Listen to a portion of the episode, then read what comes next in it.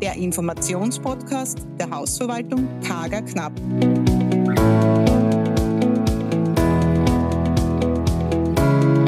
Herzlich willkommen bei unserer Folge 7 mit Maria Magdalena Kager Knapp zum Thema Was ist alles bei Mietverträgen zu beachten? inklusive Beispielen aus der Praxis. Bei der Folge 5 und 6 haben Sie erfahren, welche Stempel ein Haus haben kann, welche Mietzinse es gibt, welche Vertragspartner es bei Mietverträgen gibt und was alles im Vertrag angeführt sein muss. Wir haben über Vergebührungen gesprochen und wie diese berechnet werden. Sie kennen sich nun auch mit befristeten und unbefristeten Verträgen aus, wissen, was ein Mietzins enthalten hat. Heute möchten wir uns mit der Wertsicherung vom Mietvertrag auseinandersetzen. Dies ist ein wichtiges Thema und muss immer im Vertrag vereinbart werden. Gibt es keine Wertsicherungsvereinbarung, dann darf auch keine Wertanpassung durchgeführt werden. Der Mieter bezahlt daher immer den gleichen Hauptmietzins. Generell müssen Wertsicherungsvereinbarungen mindestens 14 Tage zuvor beim Mieter eintreffen. Es wäre zum Beispiel eine Anhebung mit 1. April verlautbart, dann müsste man diese dem Mieter bis spätestens 15. April übermitteln, damit diese mit 1. Mai vorgeschrieben werden kann. Macht man diese Vereinbarung nicht rechtzeitig, dann ist sie erst ab dem Folgemonat gültig. Welche Möglichkeiten der Wertsicherung gibt es daher? Es gibt die Möglichkeit des Kategoriewerts. Dies ist, wie bereits erwähnt, nur bei Altbauten möglich. Hier wird der Kategoriewert gemäß Gesetz angepasst und daher ist für alle Wohnungen, welche eine Wertsicherung über den Kategoriewert vereinbart haben, durchgeführt. Exkurs Kategoriebeträge. Ich habe bis dato zwar erwähnt, dass es einen Kategorie-Mietzins gibt, aber auf welcher Grundlage dieser eingeteilt wird, habe ich noch nicht erwähnt. Woher stammen Kategorien? Diese haben etwas mit der Ausstattung der Wohnung zu tun. Zum Beispiel Kategorie A muss die Wohnung brauchbar sein, mindestens 30 Quadratmeter Nutzfläche haben, mindestens ein Zimmer und Küche beziehungsweise eine Kochnische haben. Vorraum, WC im Inneren der Wohnung, Badegelegenheit, Baderaum oder Badenische entsprechend dem zeitgemäßen Standard. Was bedeutet das zeitgemäßer Standard? Dieses Bad muss eine gewisse Größe haben, dass man sich zum Beispiel im Bad entsprechend entkleiden kann gemeinsame Wärmeversorgungsanlage bzw. Etagenheizung muss eine Kategorie A-Wohnung haben oder gleichwertige stationäre Heizung und eine Warmwasseraufbereitung. Kategorie B wie Kategorie A, jedoch ohne Mindestgröße und ohne spezielle Heizung und Warmwasseraufbereitung. Das heißt nur brauchbarer Zustand, mindestens ein Zimmer, Küche oder Kochnische Vorraum, WC im Inneren der Wohnung, Badegelegenheit, Baderaum oder Badenische wieder entsprechend dem zeitgemäßen Standard. Kategorie C. Brauchbarkeit muss gegeben sein, ein im Inneren der Wohnung und eine Wasserentnahmestelle. Die Merkmale der Ausstattungskategorie D brauchbar sind jede andere, aber zumindest die Wohnung muss brauchbar sein. Und dann gibt es noch die Merkmale der Kategorie Ausstattung, die unbrauchbar. Die sind auch ebenfalls alle anderen Wohnungen, aber in unbrauchbarem Zustand. Auch das Verwaltungshonorar im MAG wird nach der Kategorie A Mietzins pro Quadratmeter Nutzfläche berechnet. Für Wien sind diese ab dem 1.7.2023 folgende Beträge.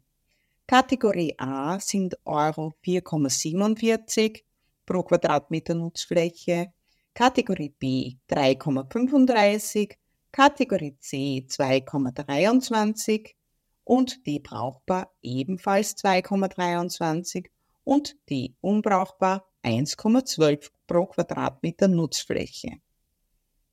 Richtwert. Dieser wird ebenfalls vom Gesetzgeber bekannt gegeben und wird für jedes Bundesland verlautbart. Dieser beträgt ab dem 1.4.2023 für Wien einen Betrag von 6,67 Euro pro Quadratmeter Wohnnutzfläche und Monat. Dann gibt es Verbraucherpreisindex. Dieser wird über die Statistik Austria veröffentlicht und kann auch auf der Homepage dieser eingesehen werden. Unter www.statistik.at können Sie hier nachsehen. Ich möchte nicht weiter auf die Werte eingehen, da sich diese permanent ändern.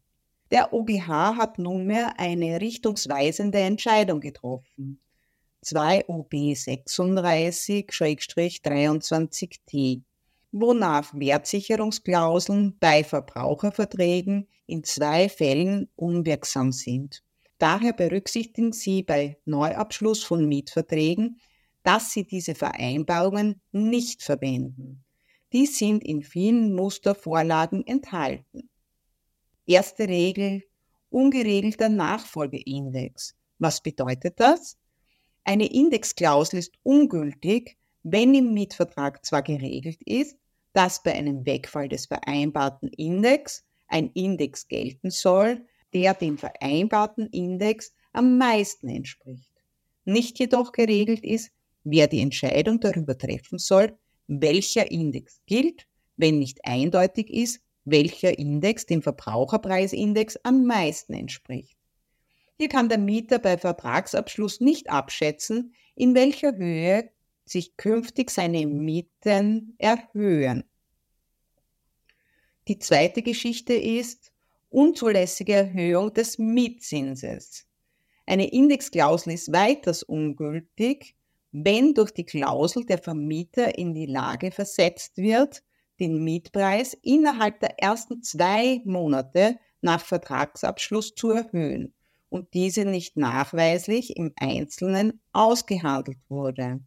Dies verstoße gegen den Konsumentenschutz, wonach eine Vertragsbestimmung ungültig ist, wenn dem Unternehmer auf sein Verlangen für seine innerhalb von zwei Monaten nach Vertragsabschließung zu erbringende Leistung ein höheres als das ursprünglich bestimmte Entgelt zusteht. Die Möglichkeit, innerhalb von zwei Monaten nach Vertragsabschluss den Mietzins zu erhöhen, ist bei vielen Wertsicherungsklauseln zumindest theoretisch gegeben, weshalb sich ein ausdrücklicher Ausschluss dieser Möglichkeit empfiehlt. Wir handhaben dies aktuell so, dass wir dies explizit bei Wertsicherungen anführen. Sollten Sie einen der beiden oben angeführten Verstöße in Ihrem Vertrag vereinbart haben, hat der Mieter die Möglichkeit, die Wertsicherung zu beeinspruchen und daher fällt diese zur Gänze weg. Somit gibt es keine Preisanpassungen mehr für dieses Mietverhältnis. Nachdem dieses Thema sehr aktuell ist und auch noch einige Diskussionen und Entscheidungen vom OGH mit sich bringen wird, würde ich empfehlen, sich an diese Regelungen ab jetzt zu halten und was tatsächlich in Zukunft geschehen wird, abzuwarten. Kaution. Diese wird vom Mieter hinterlegt und ist meistens in Höhe von drei Monatsmieten vereinbart. Der Betrag der Kaution wird ebenfalls im Mietvertrag festgehalten. Dieser Betrag kann in Bar mittels Überweisung an den Mieter bzw. dessen Vertreter oder in Form einer Bankgarantie übermittelt werden. Hier empfehle ich immer, dies vorab mit dem Vertragserrichter abzustimmen, da die Kaution beim Vertragserrichter bei Mietvertragsunterzeichnung eingegangen sein muss. Das heißt, mit der Unterschrift im Vertrag würde der Erhalt der Kaution bestätigt werden. Somit muss diese natürlich auch bei der Gegenseite eingegangen sein. Wichtig ist auch zu wissen, wofür die Kaution vom Vermieter verwendet werden darf. Insbesondere kann sie im Falle von Mietzinsrückständen, Verletzungen der Instandhaltungspflicht oder Räumungs- und Reinigungskosten bei Beendigung des Mietverhältnisses in Anspruch genommen werden.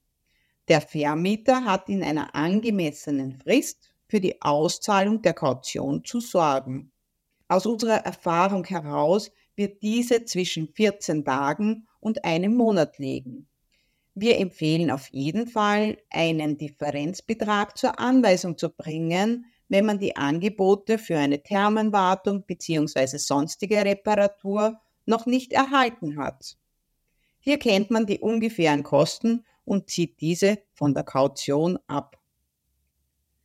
Das Thema Instandhaltung haben wir bei der Kaution bereits gehört und ich möchte Ihnen hier auch erklären, was hierbei gemeint ist. Wenn meine Kanzlei einen Mietgegenstand übergibt, wird mittels Fotos der Zustand bei Anmietung festgehalten. Der Mieter hat daher die Wohnung in diesem Zustand erhalten. Wichtig ist, sollten während der Mietzeit Schäden festgestellt werden, sind diese vom Mieter unverzüglich dem Vermieter bzw. dessen Vertretung der Hausverwaltung zu melden. Hier wird natürlich eine gewisse Abnützung durch den Gebrauch toleriert. Dies wären zum Beispiel kleine Löcher von Nägeln in der Wand, geringfügige Abnützung der Malerei etc. Sollten jedoch 100 Löcher in einer Wand sein, dann würde das die normale Abnützung übersteigen. Nur damit man ungefähr ein Gefühl bekommt, wie hier gehandhabt wird. Wartungspflichten des Mieters. Wartung der Therme. Bei neuen Geräten ist der erste Wartungsintervall meist zwei Jahre und in weiterer Folge ein Jahr. Diese Wartungen sind vom Mieter zu organisieren und zu bezahlen. Es empfiehlt sich hier gemeinsam, einen Termin für eine Liegenschaft zu organisieren, da somit Kosten für die Anfahrt der Fachfirma eingespart werden können.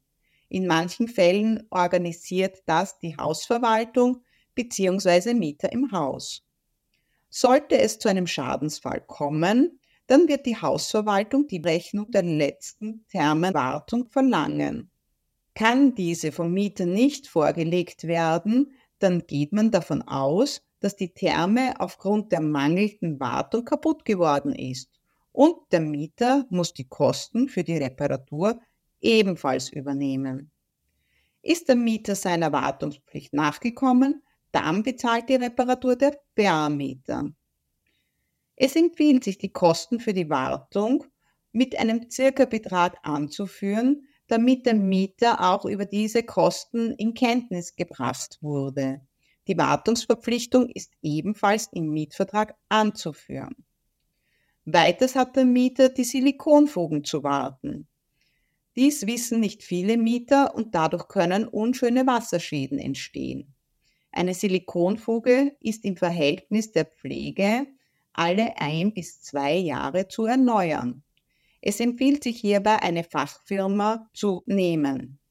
Wenn eine Silikonfuge anfängt, die Farbe zu verändern und gelblich wird, ist diese auf jeden Fall zu erneuern. Macht dies der Mieter nicht, kann dies der Vermieter auf Kosten des Mieters veranlassen. Ich würde dies auf jeden Fall im Mietvertrag anführen. Meldepflicht des Mieters.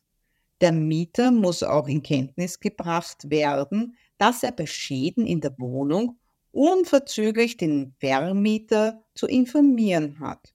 Das betrifft vor allem Wasserschäden, Gasgeruch, Stromleitungen, die nicht in Ordnung sind, Schimmel in der Wohnung, Kommt der Mieter dieser Meldeverpflichtung nicht nach, kann sich der Vermieter bei diesem schad- und klaglos halten. Sind Sie gemeinsam mit mir gespannt auf die Folge 8. Hier geht es vor allem weiter um den Mietvertrag.